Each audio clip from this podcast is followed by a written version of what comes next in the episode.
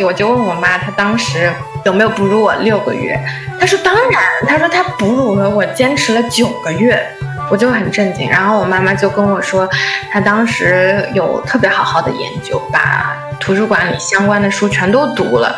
所以她觉得她做的应该是当时被认为正确的事情。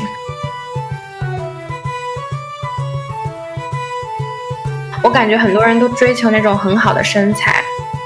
每个人都会经历自己的一个过程，就是他们需要自己去经历一些东西，然后才会懂得怎么样和自己和解，或者跟好吃的跟身体和解。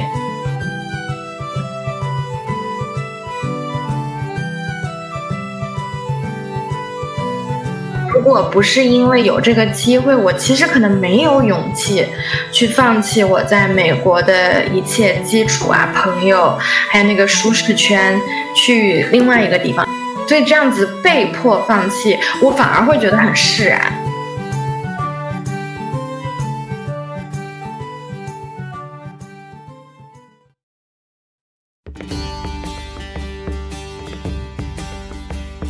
你有没有发现？当我们毕业之后走向社会，很大概率上我们就会一直留在我们的工作所在地生活，甚至就这样一辈子。你或许很喜欢现在的这个城市，或许对它有千万条吐槽，但当你因为种种原因不得不永久或暂时离开的那一刻，你会突然意识到，你早就和这里的人、这里的物、你看厌了的街景。每天在通勤上要花费你好几个小时的马路，形成了难以割舍的联系。如果有这样一个机会，可以把你交换到世界上的另外一个角落，现实生活一阵子，你有勇气说走就走吗？我是 Lydia，我现在是一名软件工程师，之前在美国上大学。然后一七年从杜克毕业以后，就去 LinkedIn 的 headquarter 在加州那边啊工作了快三年的样子。去年一月份的时候来到了爱尔兰，还是 LinkedIn，但是是不同的组，就已经在爱尔兰工作了一年多了。所以你是从硅谷本谷搬到了欧洲硅谷？对，没有错，没有错。想来这里体验一下欧洲硅谷的区别，哎，那你体会到什么区别了呀？其实也没有太多的机会体会，因为一来就封城了。现在我感觉不管在哪里，全世界都是一样的工作形式，可能除了国内吧，国内大家还有真正的工作生活，但是感觉别的地方基本上都是居家办公。但你还是应该接触到了一些当地人，对吧？你觉得他们和？美国这边的人有什么区别吗？嗯，还是很不一样的。因为其实科技公司大家关系都会比较好，都比较 nice，不会有一些很 drama 的事情。在美国工作的时候，我就觉得那边的人都还挺好的。然后来了爱尔兰，我。来之前有听别人说过，说爱尔兰的人都非常友善。我当时觉得啊，能友善到哪里啊？就大家应该也都差不多吧。但是来了以后发现真的很不一样。就是我后来跟一个美国人聊起来，他甚至说：“你去爱尔兰有没有觉得就是美国人都就是非常的势利？” 我说我原来从来没有觉得，但是一对比，确实是爱尔兰的人更加友善一些，就他们很。热情一来的时候，所有的同事都会主动来找你聊天，然后吃饭也会叫上你，对，然后他们也特别爱开玩笑，所以你会觉得很容易跟他们关系就是很近。我感觉就是对于欧洲人来说，其实他们也会，也不像我们可能很多中国人可能会觉得欧美国家、欧美国家，但是对于欧洲人来说，美国人又对他们来说是一个不一样的团体。所以其实和我想象中的不太一样。你有受到过来自陌生人的善意吗？比如说，我如果在大街上很迷惑的时候，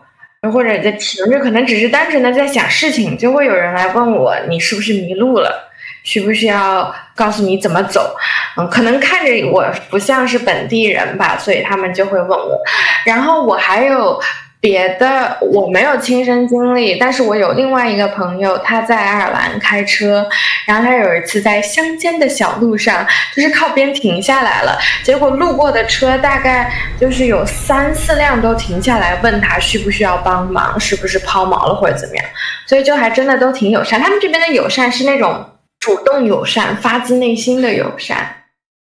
哎，那你在爱尔兰，你的出行方式有什么变化吗？嗯，我原来在加州基本上都是开车的，但是来这边，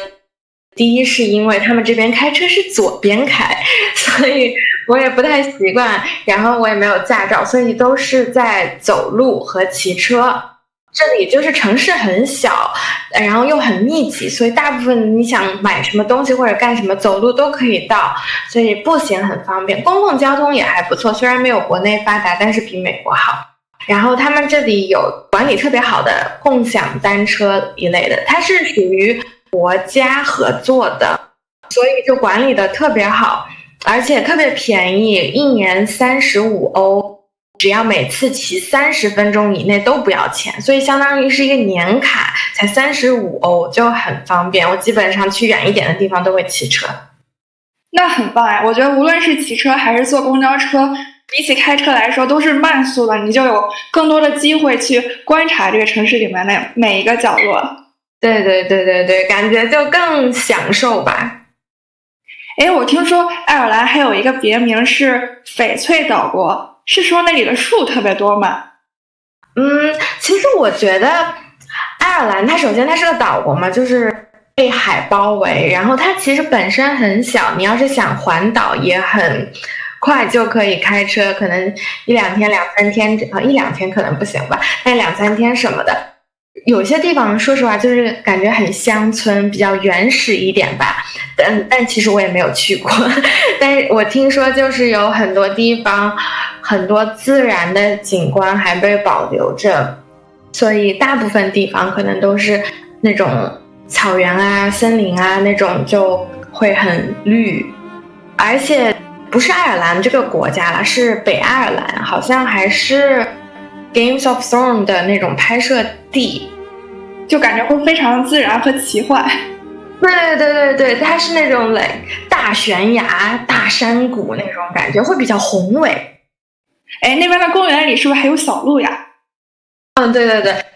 朱柏林它。就是别看这城市这么小，但它居然有全欧洲最大的城市里的公园，就那个公园真的很大，所以里面会有很多野生的鹿，好像没有人专门去养它们，我感觉。然后我之前就是看到小红书上有人说那边有鹿，因为我之前其实也就是去喂过鹿什么的，那时候还在日本奈良那边不是也有鹿嘛，所以我就觉得鹿都还挺可爱的，然后就很想去看。我们那次去之前还买了好多胡萝卜什么的，就觉得鹿可能会吃的，没想到运气特别好，就是在那个中间 explore 了一下，就找到那些鹿了。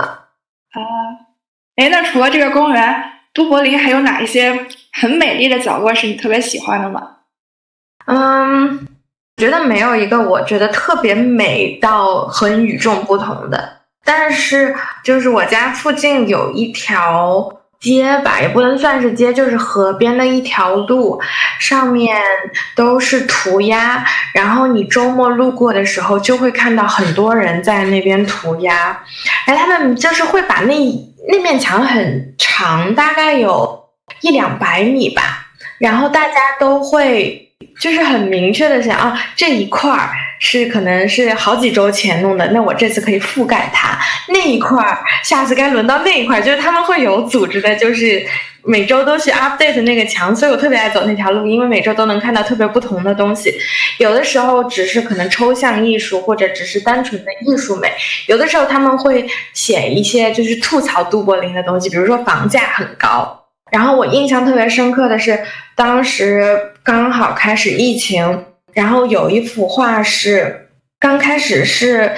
就是一个只露了一束一个人的眼睛，然后嗯写了很多的标签在旁边，比如说什么 fragile 啊或者怎么样怎么样的。然后那幅画后来被人恶改了，我当时还觉得很惋惜，但是我又过了一周的时候去看，好像原来创作那幅画的人又把那个在恶改的恶搞的基础上又改了一下，它就变成了护士的那个手套，蓝色的那种护医护手套，就是遮着脸露出了眼睛，然后那个感觉就。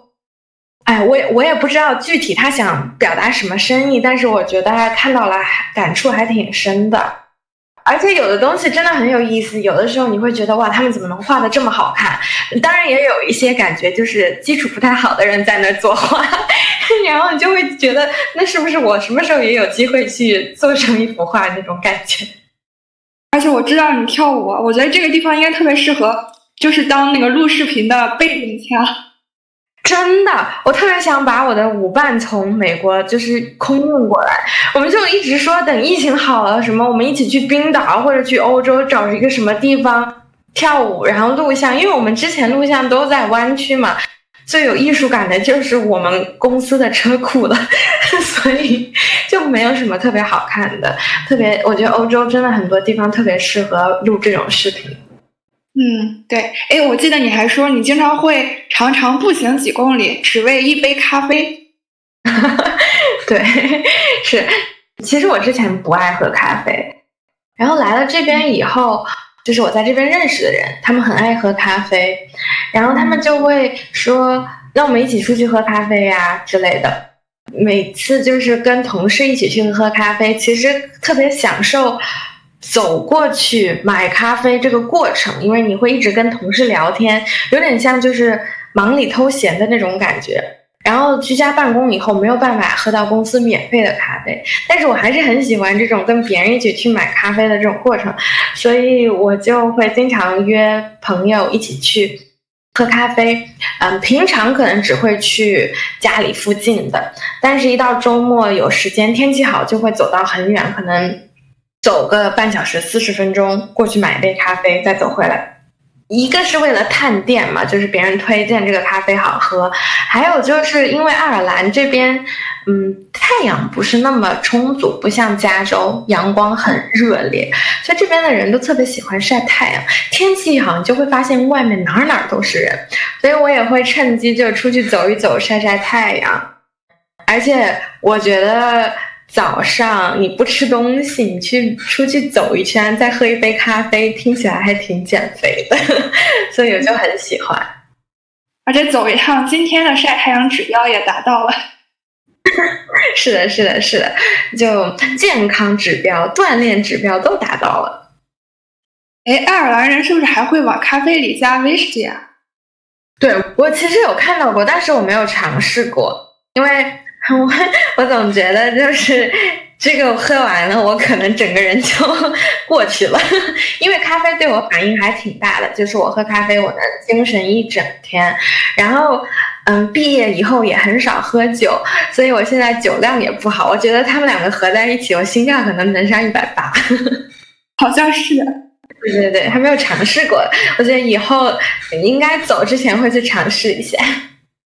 那我们说完了喝的，再说一下吃的，好了。爱尔兰的特产是不是土豆呀？其实我觉得那个好像是英国人特别偏爱的东西。我在爱尔兰没有这个体会，就是说土豆是一件那么重要的事情。可能也因为我没有太多尝试这里的那种。爱尔兰料理吧，嗯，之前在公司里哇，我跟你说，就是我感觉这边的公司就公司里的饭菜好健康，就是好吃的，但是就感觉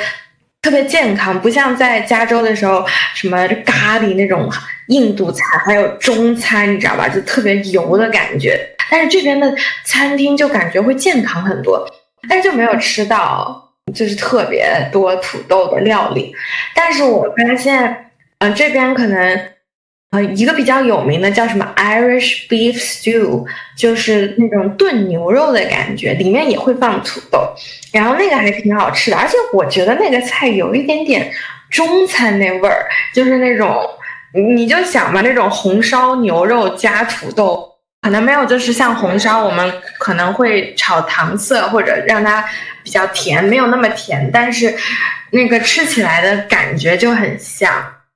除了这个，我觉得我在这儿吃的最多的就是，嗯，海鲜会经常吃，海鲜比较便宜。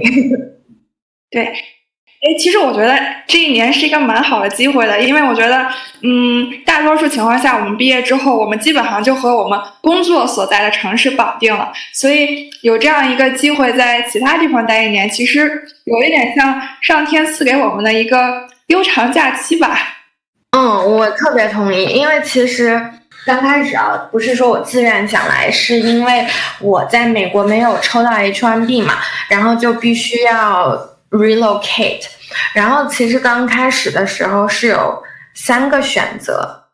因为 LinkedIn 除了在美国，还在爱尔兰、北京还有印度都有 office。然后我当时就在这三个里面选要去哪个 office。其实我的第一选择是去印度，因为我觉得印度就是。我完全不了解，然后听了很多神神奇奇的东西，所以我很想去知道到底是不是真的。然后其实当时同事也有很多印度人，然后我的同事就跟我说，Lydia，if you go to India and be an software engineer，you will live like a king，就是因为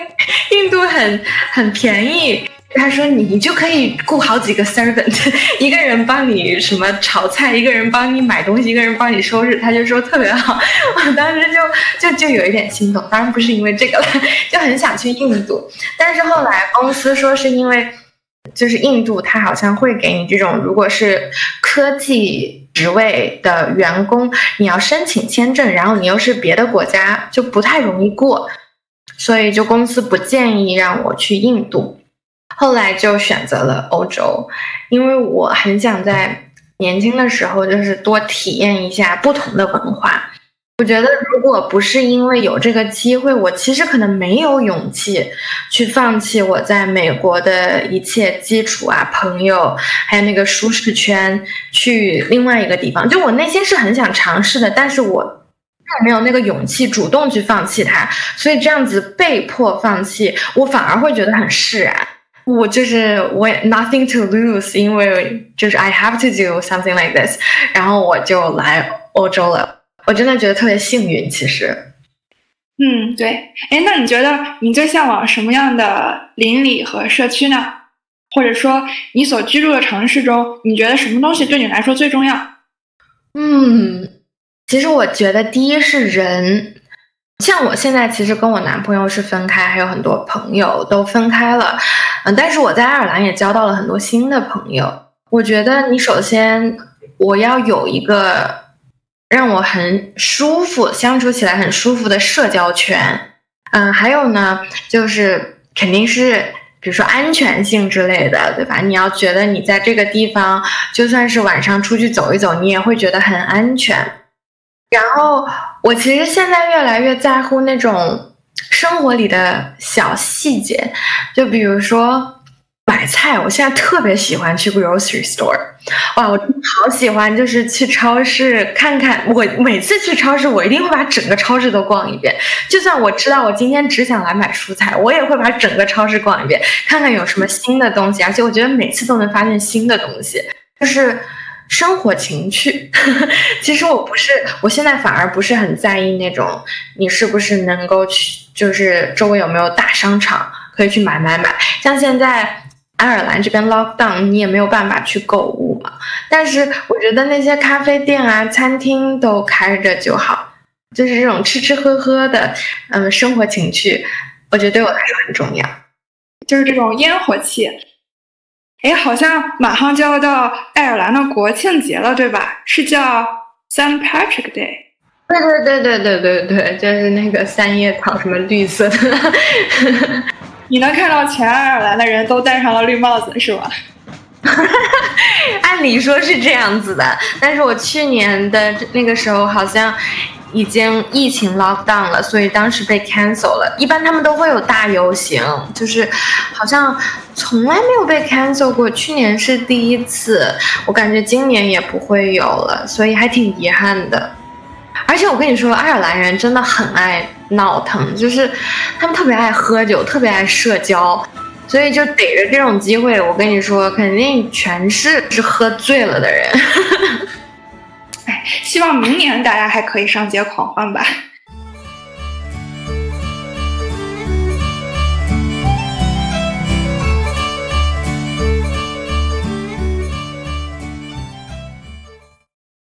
嗯，对，我知道你还在兼职读一个营养学的硕士，对吧？嗯，对。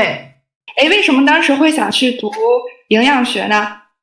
哎，其实原因非常的 cliche，就是 大家开始疫情嘛，疫情期间大家都在家，那在家会干嘛呢？就是研究做饭。去年那个。中国刚开始疫情，大家居家隔离的时候，不是造就了很多中华小当家吗？我也是他们其中的一员。然后我就开始研究做饭，然后发现自己做饭好好吃，然后就就就就吃胖了。然后刚刚开始就是胖了的时候，就想减肥嘛，然后结果就越减越肥。哇，我就是哇，我都疯了！我就刚开始，其实因为刚开始大家对于减肥的概念可能都是运动，我就开始运动。然后运动呢，其实你会吃更多，因为你饿，然后你而且没有罪恶感，因为你觉得你运动了，然后你就吃更多，然后你又长肌肉又长肥肉，你就更胖。然后后来我就觉得不太对，我就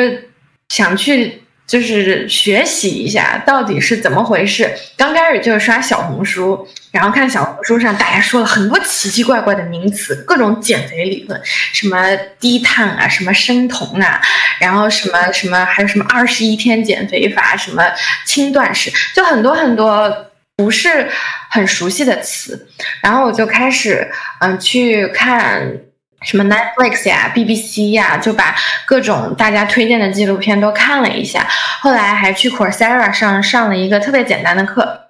看了可能十几个纪录片以后，发现大家说的东西都大同小异。就基本上这个营养学里面什么东西比较呃 hot，就是那种 hot topics，还有什么东西争论比较大啊，就开始有了一些很基本的概念。但是会发现他们说的都大同小异，就是差不多来回来去都说的类似的事情，我就开始慢慢觉得看那个有一点不够，有一点无聊了，所以后来就想说可不可以系统的学一下，而且嗯，我其实一直都觉得人应该不断学习，说起来好好好好高深莫测，没有，就是我毕业以后。刚开始毕业的时候，是因为是个本科生，然后其实公司里很多人都是研究生，我会有一点点担心学历的东西，所以一直都有在上额外的课。当时学的都是跟计算机有关的，然后来了爱尔兰，也是想学，但是在爱尔兰我不想再去 part time 一个美国的课，因为有时差的问题嘛，所以我一直在关注爱尔兰这边的这种可以给。part time 的人上的课，刚开始选了很多，因为这里有其实有两个特别有名的大学，那个地位在爱尔兰就有点像国内的清华北大，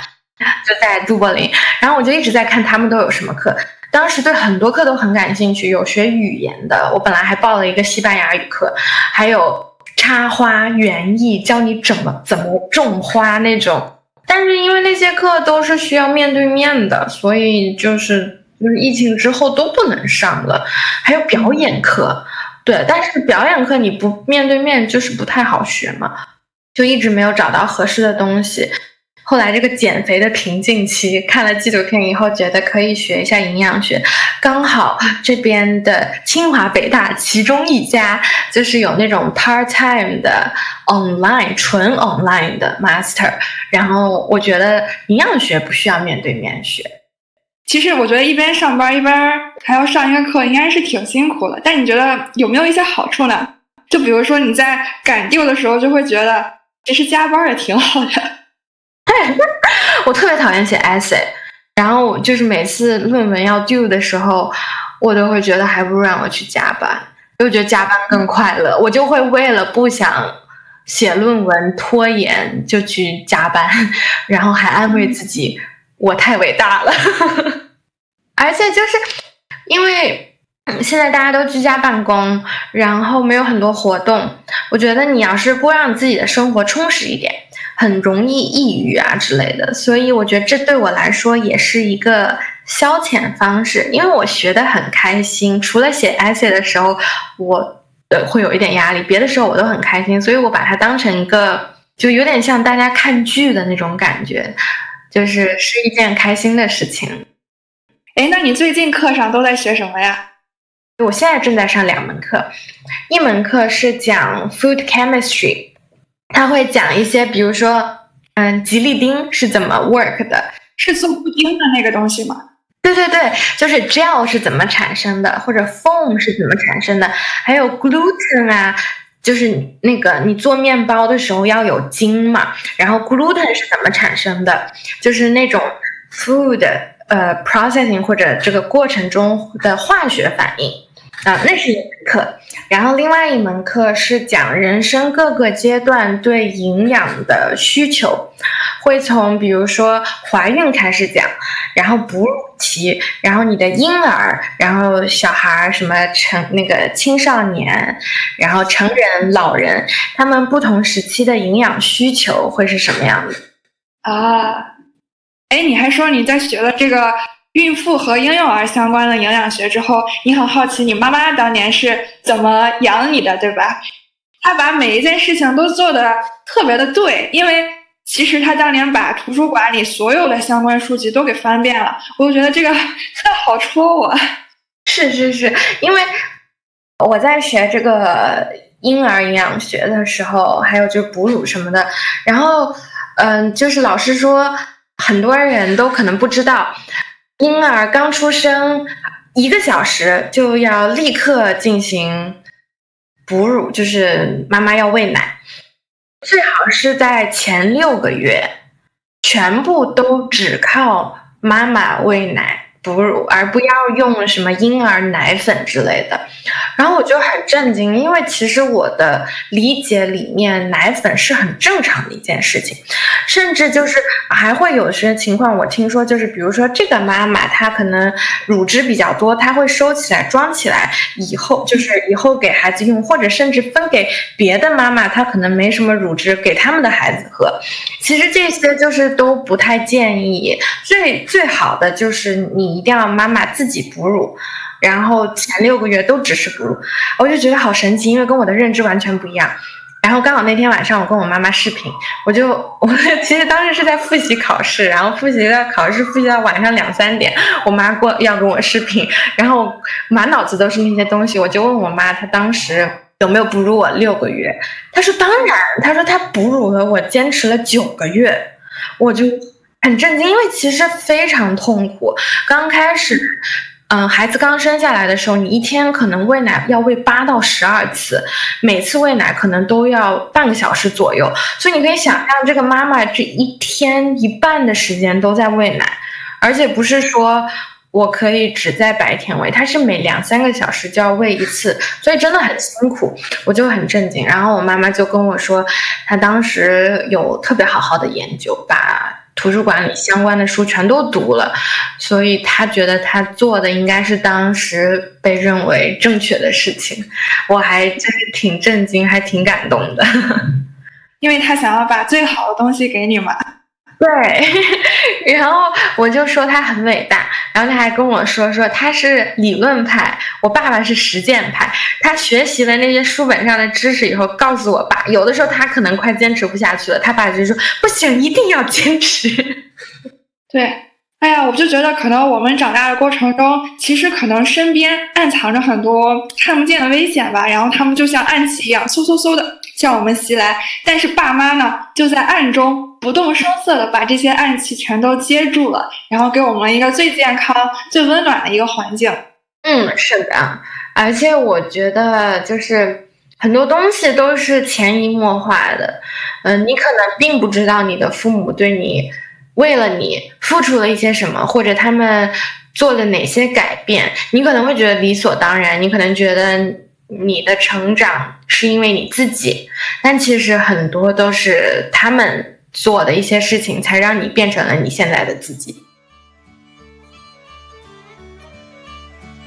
和 Lida 聊完婴幼儿营养学之后啊，我也问了一下我的妈妈，她当年有没有坚持母乳喂养我六个月呢？结果发现他整整喂了我一年。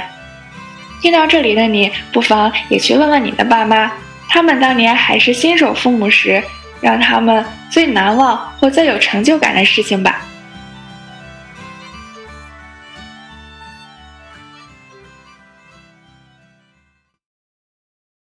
哎，那你学了营养学之后，有没有哪一些曾经特别抗拒的食物，但是现在也会开始吃了？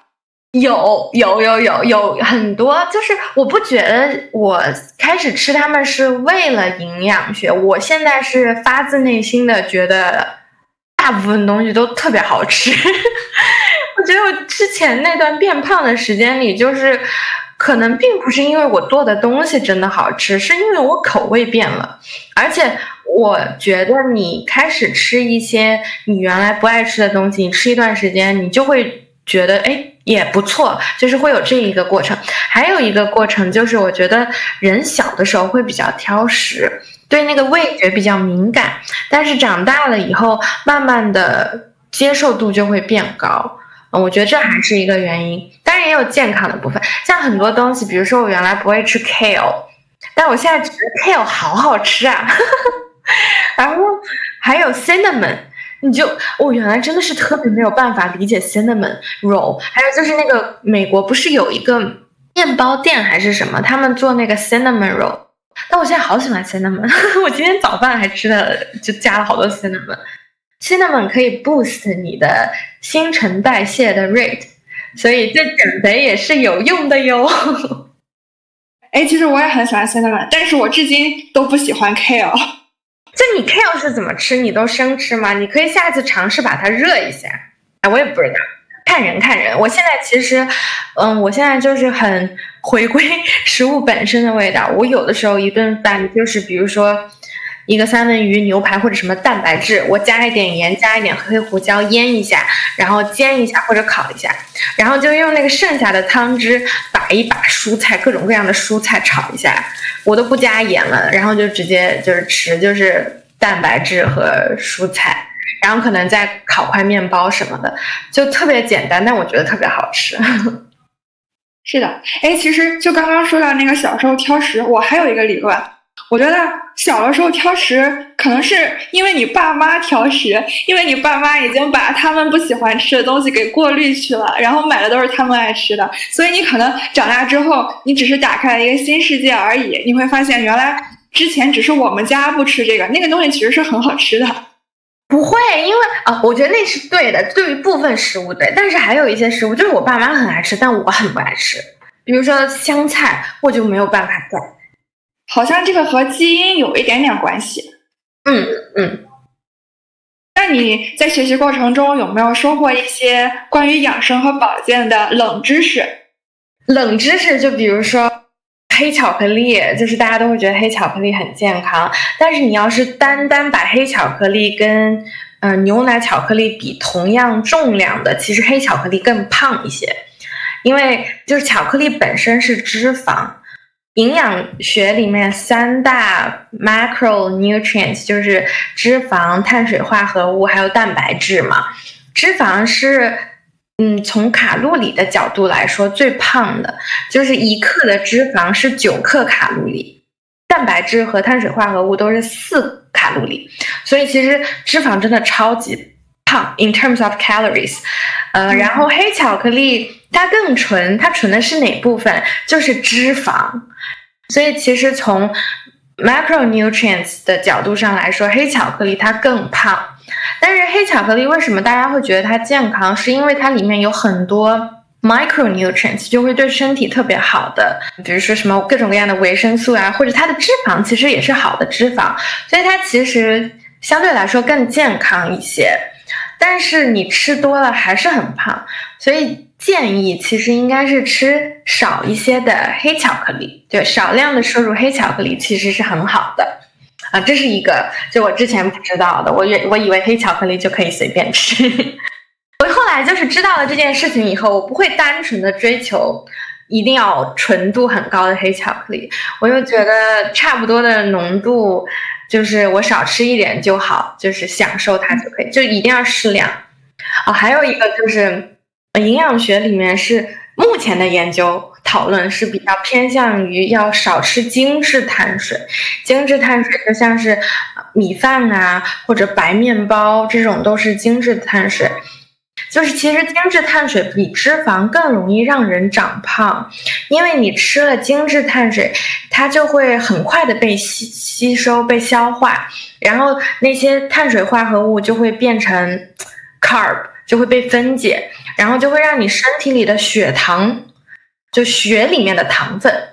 它会立刻升高，然后你的胰岛素就是会被排出来，要控制血糖。那它怎么控制血糖？第一个就是赶紧把这些血糖消耗掉，消耗就是能量供能，就赶紧用血糖供能。其实你身体本来可能是，呃，血糖和脂肪都可以供能，但因为，嗯，因为你现在血糖太高，所以胰岛素会告诉身体，你赶紧都用血糖供能，然后会把多余的血糖再变成脂肪。所以它既阻止了脂肪被消耗掉，又会产生更多的脂肪，所以人就比较容易变胖。这就是为什么要少吃精致碳水。然后早上可能，嗯，其实也不太有所谓，但是早上人对血糖这个胰岛素对血糖会比较敏感，所以可能你早上刚开始吃的时候，嗯。嗯，就少吃一点碳水，或者说你先吃一点，比如说蛋白质什么的，让身体开始运动起来，让消化系统开始运动起来。啊，就是感觉吃的时候不要让身体中的各个器官发现，悄悄的吃。慢一点哦。那我跟你说，就是你可能我我不知道你有没有观察过，但是很爱吃甜食的人，而且吃的很多的人，他们肚子就容易肥。肚子上很多肉，其实跟吃很多精致碳水也是有关系的。嗯，我我的建议就是，比如说你要真的很想吃甜的东西，比如说你自己做，如果。能用代糖就用代糖，不要用那种精致的糖，或者像什么 coconut sugar，都是升糖指数比较低的，然后它又很甜，所以就用这种会比较好一些。嗯，对。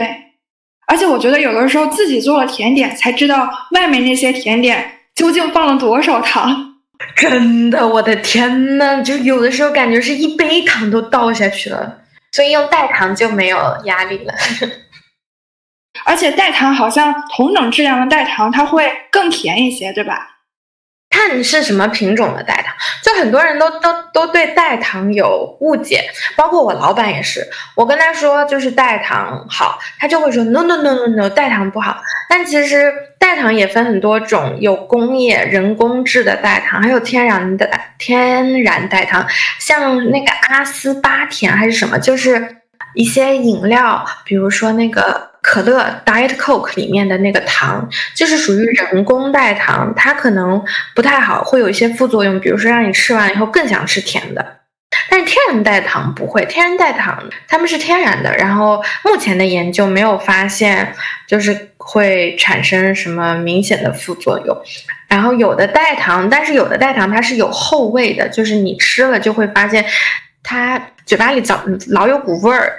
嗯，那个可能有些人能接受，有些人不能接受。然后有的就是浓度很高，你可能放一滴就能顶原来可能十克的糖之类的。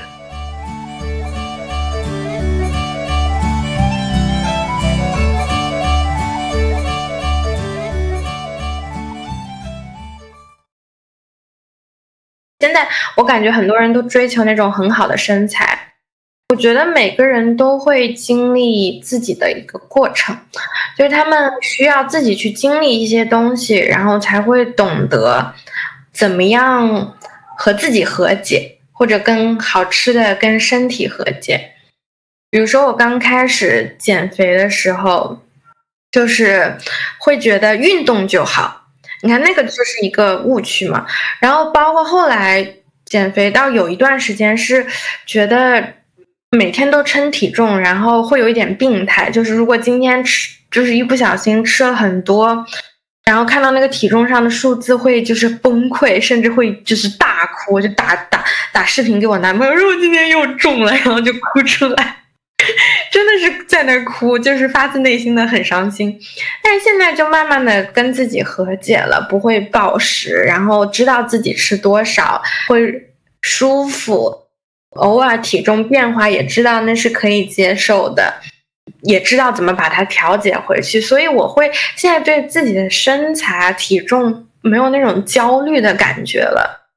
我觉得这个是我自己经历的一个过程吧。